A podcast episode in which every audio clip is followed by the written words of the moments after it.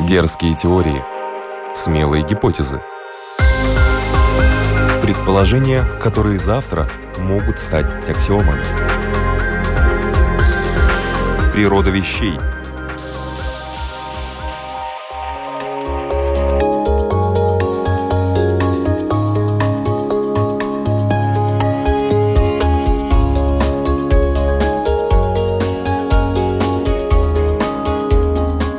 Приветствую вас, любители узнавать новое об уже известном.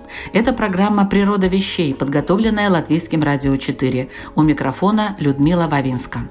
Сегодня о том, что вы, скорее всего, знаете очень поверхностно или вообще не знаете. Хотя, кажется, ну что там может быть нового или оригинального в системе-то образования? Устоявшееся, понятное, ну, с небольшими различиями по странам, и тем не менее –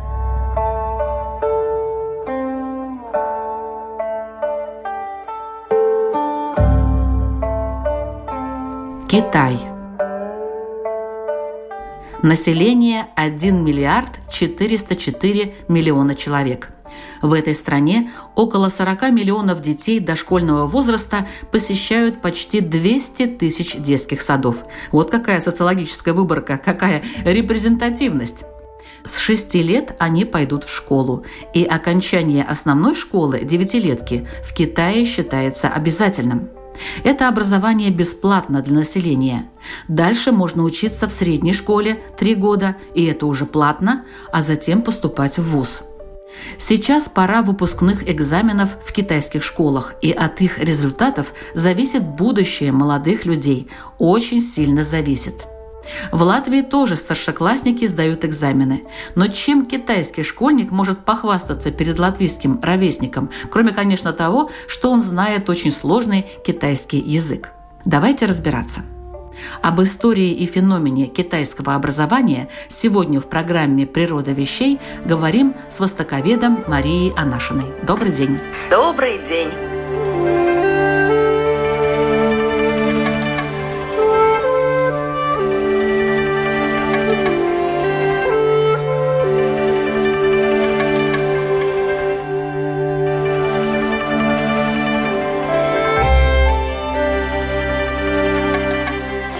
Мария, как вообще в Китае относятся к подрастающему поколению? Есть ли истинно китайские традиции воспитания? Да, вообще всегда дети считались драгоценностью.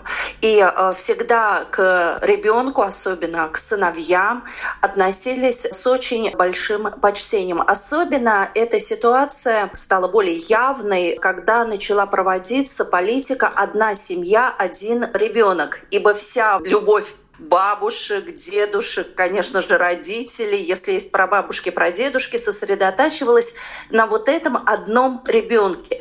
И поэтому ребенка нередко называли маленьким императором. Соответственно, к нему было такое отношение. Но все это заканчивалось в тот момент, когда ребенок шел в школу он попадал в другую систему, и с этого времени начиналась очень тяжелая работа. Китайские дети учатся иногда по 16 17 часов в сутки, и это даже не предел, то есть они работают больше, чем взрослый человек. Но это, наверное, связано с тем, что населения много и конкуренция большая. Вот насколько развита там система стимулирования и отбора талантов, будущих каких-то руководящих кадров и так далее. Соревновательный да. дух в учебных заведениях, какой он? Вообще это, конечно же, всегда дух конкуренции, но в то же время и дух сотрудничества. То есть, с одной стороны, китайские дети в некоторых ситуациях могут помогать друг другу. Например, э, недавно вот была описана такая интересная история в Китае, когда мальчик сломал ногу, и в инвалидной коляске были соревнования в школе по бегу, и дети по очереди катили коляску, и первым на финиш пришел мальчик в инвалидной коляске. Удивительное, конечно, да, такое. Да, вот с одной стороны такой момент. Момент. С другой стороны, конечно же, всегда сильна конкуренция, потому что очень большой конкурс и, конечно же, высшие учебные заведения, и в хорошие средние учебные заведения. Поэтому этот конкурс может быть несколько сотен человек на место. И поэтому, конечно же, китайцы изо всех сил стараются попасть. А что для этого делать? Учиться, потому что именно учеба считается в Китае это путь к дальнейшей благополучной жизни и карьере. Это идет еще от Конфуция. Конфуций занимался самообразованием и благодаря этому достиг высот в жизни, поднялся с самых низов общества. Напомню, Конфуций родился в обедневшей семье, но смог занять очень почетное место в обществе. Аналогичные другие мыслители, Менза, например, тоже, который благодаря образованию поднялся наверх. То есть китаец с детства понимает, что образование – это ключ к успешной жизни. И таких разговоров, как у нас, например, что можно быть талантливым человеком, успешным человеком в жизни, не имея образования, для китайцев такой подход, в общем-то, не характерен.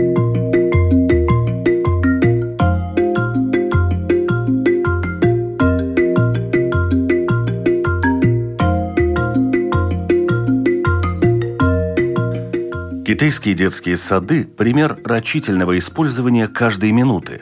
Пристальное внимание уделяется вопросам личной гигиены и аккуратности. Так как свободное время в Китае принято приравнивать к безделью, считается, что человек должен быть занят постоянно, причем полезным делом. К этому детей приучают с молодых ногтей.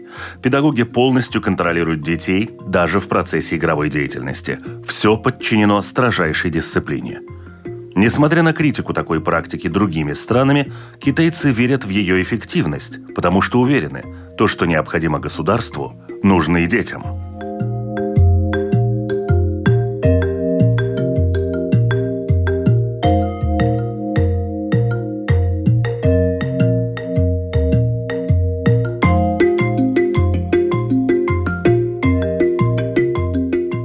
Насколько вообще доступно это образование? Я имею в виду среднюю школу, которая платная, и высшее учебное заведение.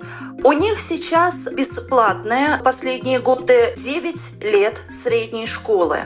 Ходят э, разговоры о том, что надо сделать бесплатным 13 лет образования, то есть подготовительная группа детского сада и 12 лет школьная, это начальная школа, и средняя школа, включая среднюю школу высшей ступени, которая сейчас еще платная.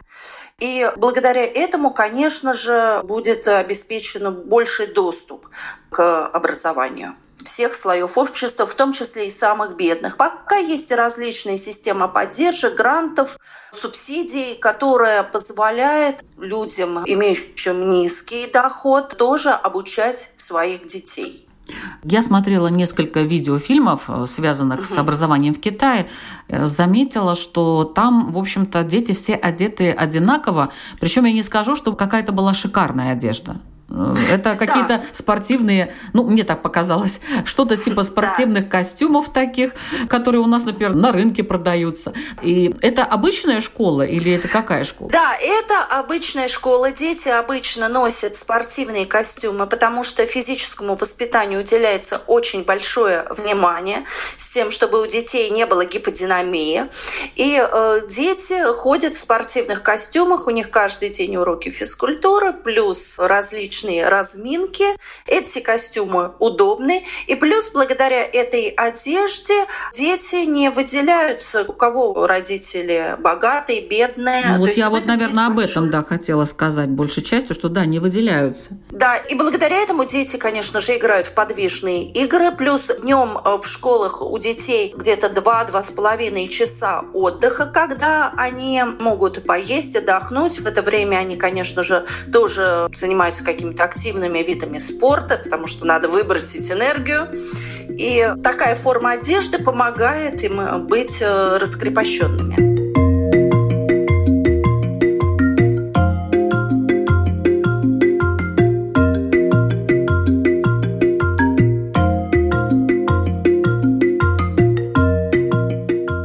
школах Китае учебный день разделен на две части.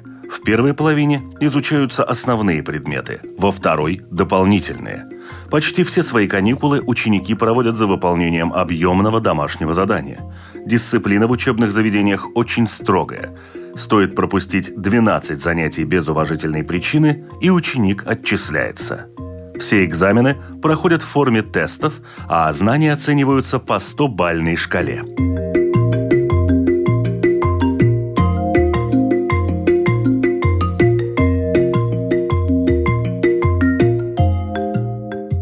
Тогда немножко поговорим об истории образования в Китае. Были же государственные экзамены, вот сейчас они есть, да? да. Но и были, да. чем они отличались, откуда они появились и по каким предметам, как это все происходило? Система отбора талантливых людей существовала в Китае издревле. И еще известно, что э, начиная с третьего века до новой эры проводились экзамены на замещение чиновничьей должности. То есть только талантливый человек мог занять должность чиновника. Первый письменный экзамен, документированный, датируется 165 годом до новой эры и считается самым ранним экзаменом такого рода. Очень активное участие в становлении системы государственных экзаменов было у китайского философа философа, как его называют Конфуций, эпохи э, Хань Дунжуншу, живший во втором в первом веке до новой эры.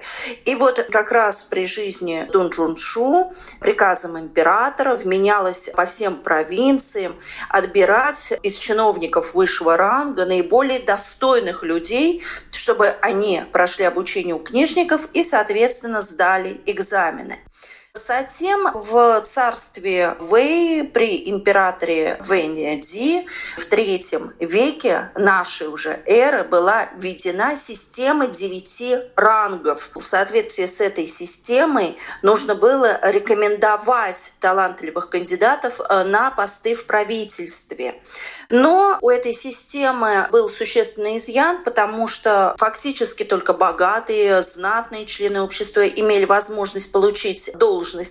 И поэтому в 609 году при династии Суй вводится система государственных экзаменов. Она в дальнейшем получила название Кайдзюй. И с некоторыми перерывами и изменениями она существовала до 1905 года и была отменена только в пятом году императрицей Цисси.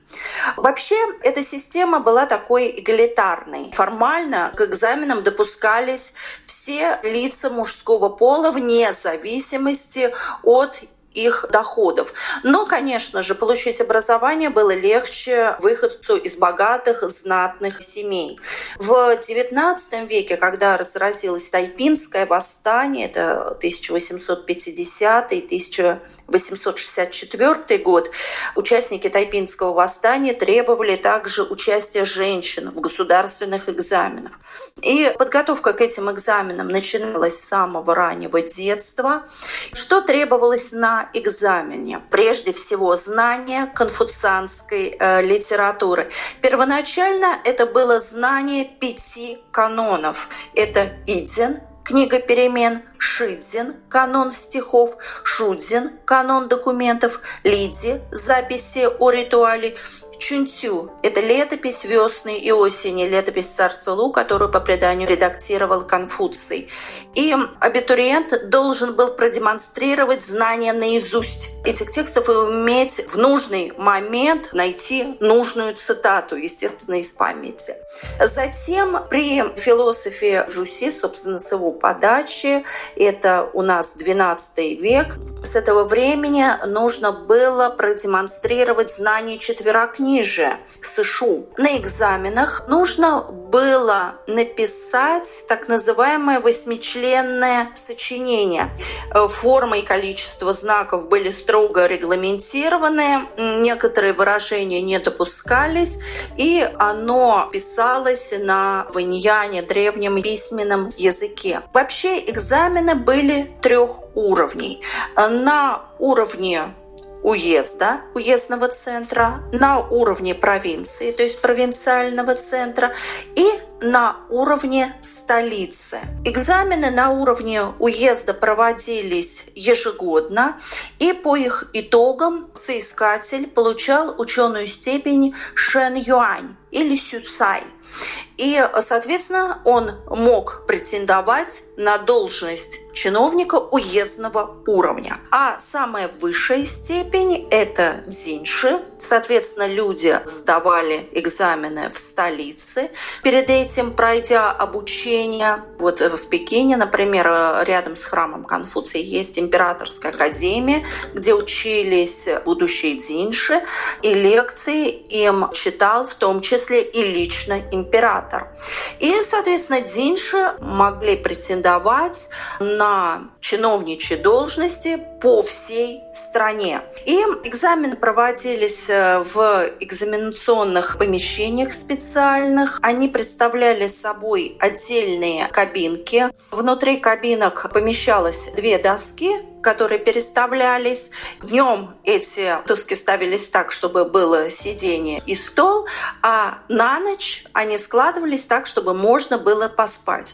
В эту кабинку с собой соискатель брал средства для письма, еду, и также туалетные принадлежности. Списывание, естественно, запрещалось. Э, если было обнаружено, что кто-то списывает, то человек изгонялся с позором. Но, тем не менее, китайцы всегда находили способ сделать шпаргалки. Например, сохранились рубахи, которые все расписаны иероглифами. Вот как раз цитаты из текстов. И вот эти экзаменационные как раз кабинки стояли на экзаменационных дворах таких, и иногда эти дворы были очень и очень большими. Например, экзаменационный двор в Нанкене, который начал функционировать в 1168 году, он вмещал 20 644 кабинки. То есть одновременно могли сдать вот столько человек экзамен. А насколько вот эти знания энциклопедические с точки зрения китайца, насколько они помогали, скажем, в том, чтобы он обладал высокими моральными качествами? И потом, если знать цитаты из Конфуция, это не значит, что ты будешь хорошим математиком, да, а инженеры тоже там должны были быть. Но вообще всегда в Китае, хотя математика это тоже входило в перечень дисциплин, которым обязательно обучали молодого человека, но всегда э, в традиционном Китае был приоритет гуманитарного знания. Науки естественные очень часто даже расценивались больше как ремесло. И считалось все равно, что наиболее образованный человек — это человек именно гуманитарного знания. И вот как раз после Синьхайской революции 1911-12 годов постепенно начинает формироваться система современного образования. А вот об этом мы поговорим во второй части программы. Природа вещей – от малых до самых больших, от известных до самых загадочных, от простых до самых сложных. В подкасте и на Латвийском радио 4.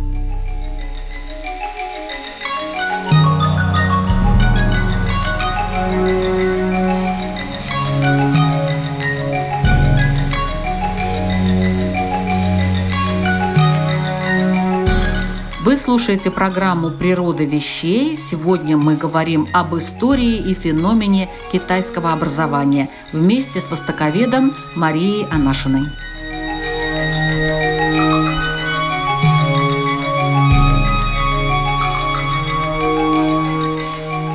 Я прочитала как-то в новостях, что бедные китайские школьники сдают такой ужасный экзамен Гао-Као – да. Ну, название мне не показалось ужасным, но вроде бы как э, написано было, что этот экзамен очень-очень сложный, и сдать его нелегко, а от него очень многое зависит. Так ли это? Да, от этого экзамена очень многое зависит. Этот экзамен является одновременно выпускным экзаменом и вступительным экзаменом в вузы, то есть он на границе школьного и вузовского образования. И Гаукау дословно Гао – это часть слова Гао Джун, дословно высокий средний, то есть означает высшая ступень средней школы. А кау – это, собственно, экзамен, кауши, экзамен. Отсюда и пошло гаукао. В общем-то, подобные экзамены, они есть во многих странах, но китайский гаукао, он считается одним из самых сложных в мире. Дело в том, даже говорили, что, например, по иностранному языку, я вот встретила такой пример, что даже носитель английского языка без подготовки не сдаст китайский гаукау по английскому языку. Вот такой интересный момент. И по итогам гаукау зачисляется абитуриент в те или иные вузы, потому что у каждого вуза есть, соответственно, какая-то система баллов, в соответствии с которой они принимают абитуриентов. И, конечно же, от этого зависит э, будущее образование, профессиональная деятельность китайца. И этот экзамен очень сложный. Первоначально проводить проводились четыре экзамена в один день. Сейчас проводится четыре экзамена в два дня. Три экзамена – это обязательные для всех. Это китайский язык и литература, это эссе, причем эссе очень такое сложное, действительно, с заданным числом иероглифов. Где-то, например, надо написать эссе короткое на меньше 800 иероглифов, где-то, наоборот, более расширенное эссе. Э, второй экзамен – это математика. Его сдают все вне зависимости от того, пойдут ли они дальше на естественно-научные специальности или гуманитарные. Правда, математика разделена, то есть более сложный экзамен для ребят, которые претендуют на, естественно, научное дальнейшее образование, более легкие для гуманитариев. Но легкие это так условно говорится, это уже тестирование. Но опять-таки для того, чтобы правильно ответить на вопрос теста, нужно прорешать задачу и потом выбрать э, нужный вариант. Экзамен действительно сложный.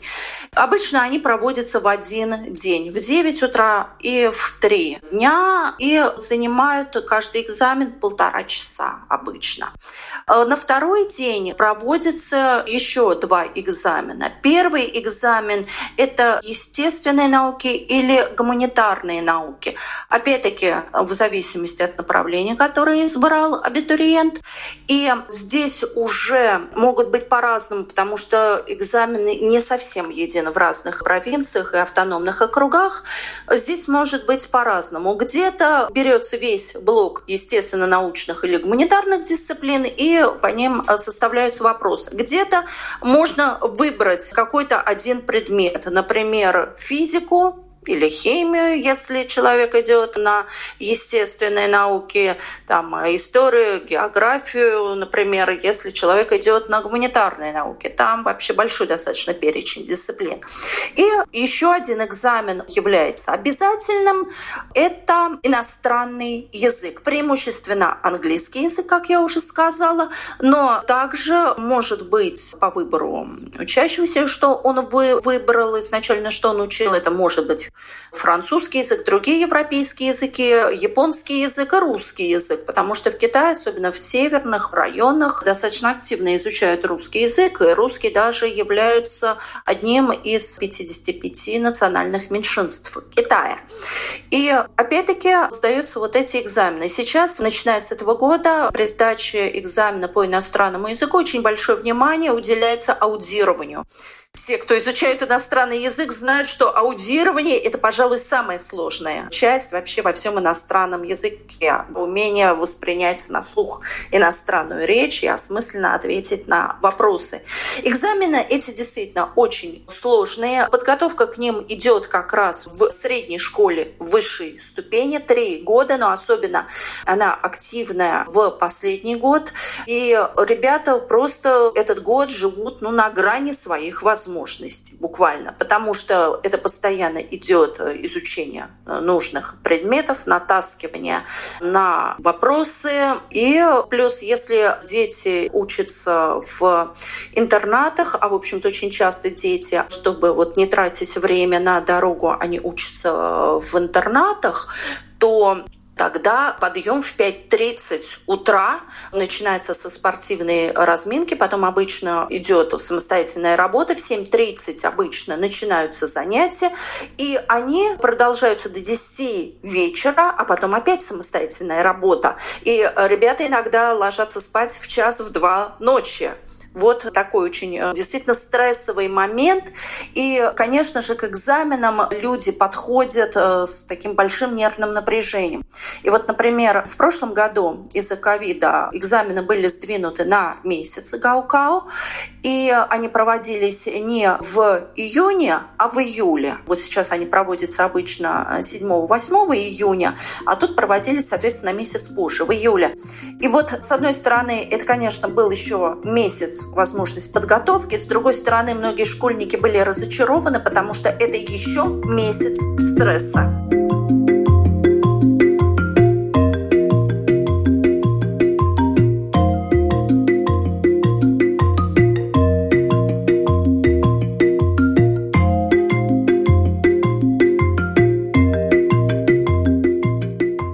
Настоящий момент в Китае действуют около двух с половиной тысяч учреждений высшего образования, где обучаются более 20 миллионов студентов, в том числе иностранцы.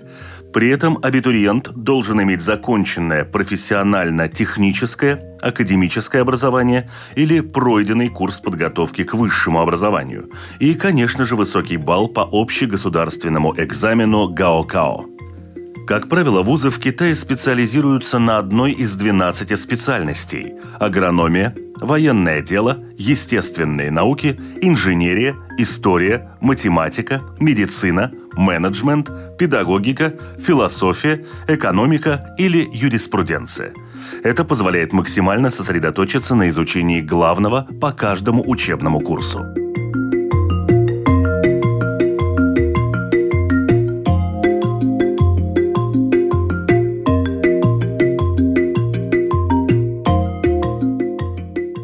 А что было, собственно говоря, внесено в китайскую систему? Как она становилась более западной и стала ли она более западной? Ну, здесь в этом отношении, конечно, вот сам этот тестовый подход характерен для англоамериканских систем образования. Конечно, это то, что изучаются естественные дисциплины, естественно, научные дисциплины, то, чего не было в традиционном Китае. То есть это активное, такое очень большое внимание к иностранному языку. Фактически сейчас, вот последнее время, добиваются того, чтобы человек свободно владел иностранным языком. И плюс вот сейчас, в последние годы, именно благодаря вот тому, что когда-то началось, выезжали на Запад, сейчас до сих пор в Китае очень активно приглашают, ну, уже в основном высшие учебные заведения, приглашают западных профессоров из западных университетов, институтов читать лекции в Китае.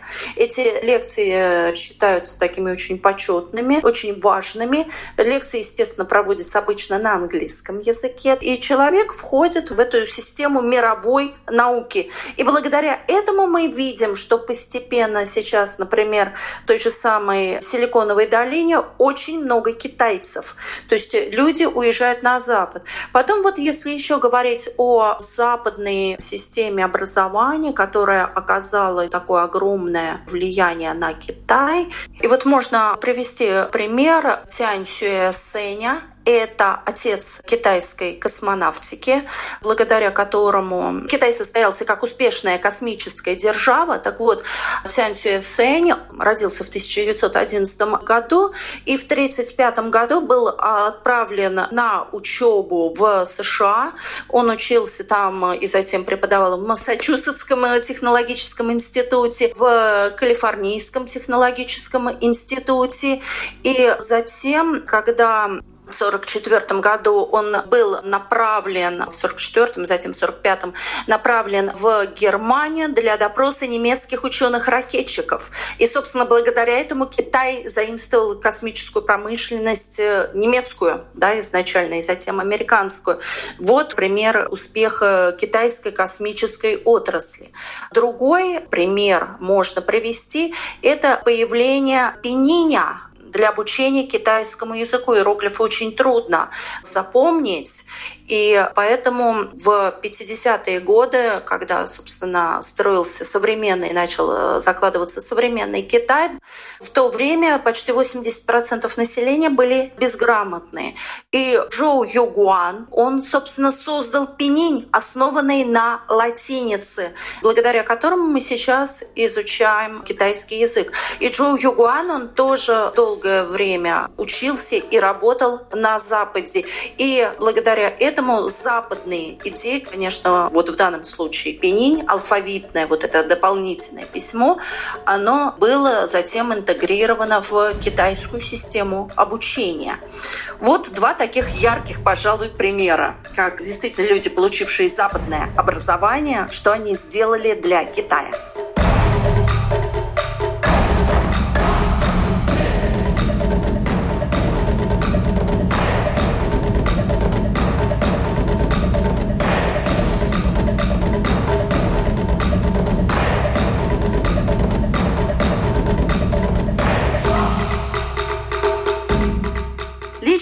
Учителей в Китае. Э, вообще, если у нас в России, я могу говорить на примере России, в последние годы очень падает авторитет учителя.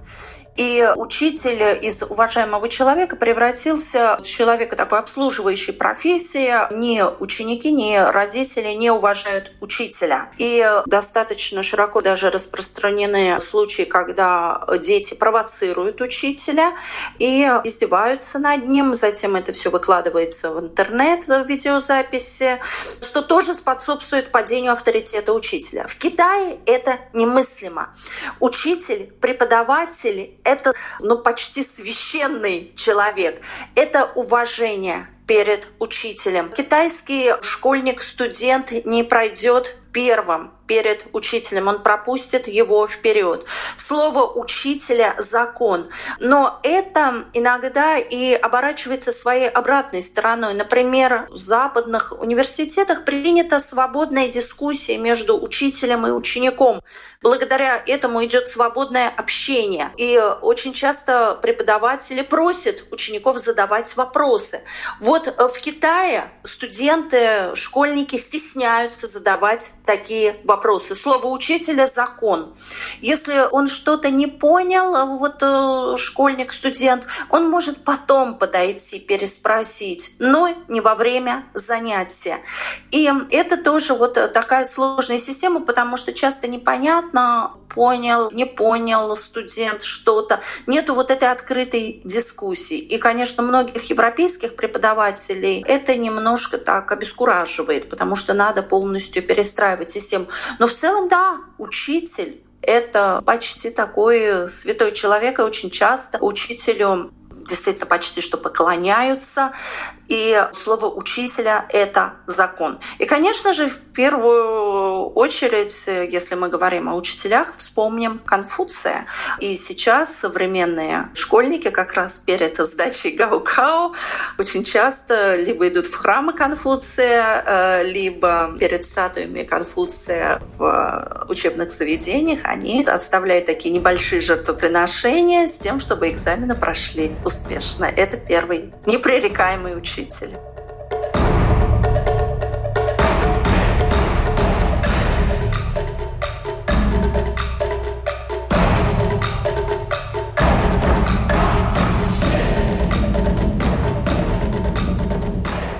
Это была программа «Природа вещей», подготовленная Латвийским радио 4. Над ней работали Людмила Вавинска, Ингрида Беделе и Кристина Золотаренко. Сегодня мы вместе с востоковедом Марией Анашиной разбирались в китайской системе образования. Я благодарю Марию за очень интересный и подробный рассказ. Спасибо. Другие выпуски «Природы вещей» вы можете найти на страничке lr4.lv или в подкастах. Мы рассказываем не только о разных странах, но и об интересных явлениях, которые изучают генные инженеры, археоботаники, астрофизики, математики, лингвисты, историки, климатологи, глициологи и другие специалисты в своих областях. Слушайте программы с их участием, и вы узнаете много интересного о природе вещей. А еще на Латвийском радио 4 есть программа про природу как таковую. Это «Дикая натура», которую ведет Дмитрий Шандро. О волках и собаках, о воронах и жабах, о хамелеонах и аквариумных рыбках, обо всем живом на Земле. Интересно и познавательно. Дикая натура. Ну а новый выпуск программы «Природа вещей» ждет вас уже на следующей неделе.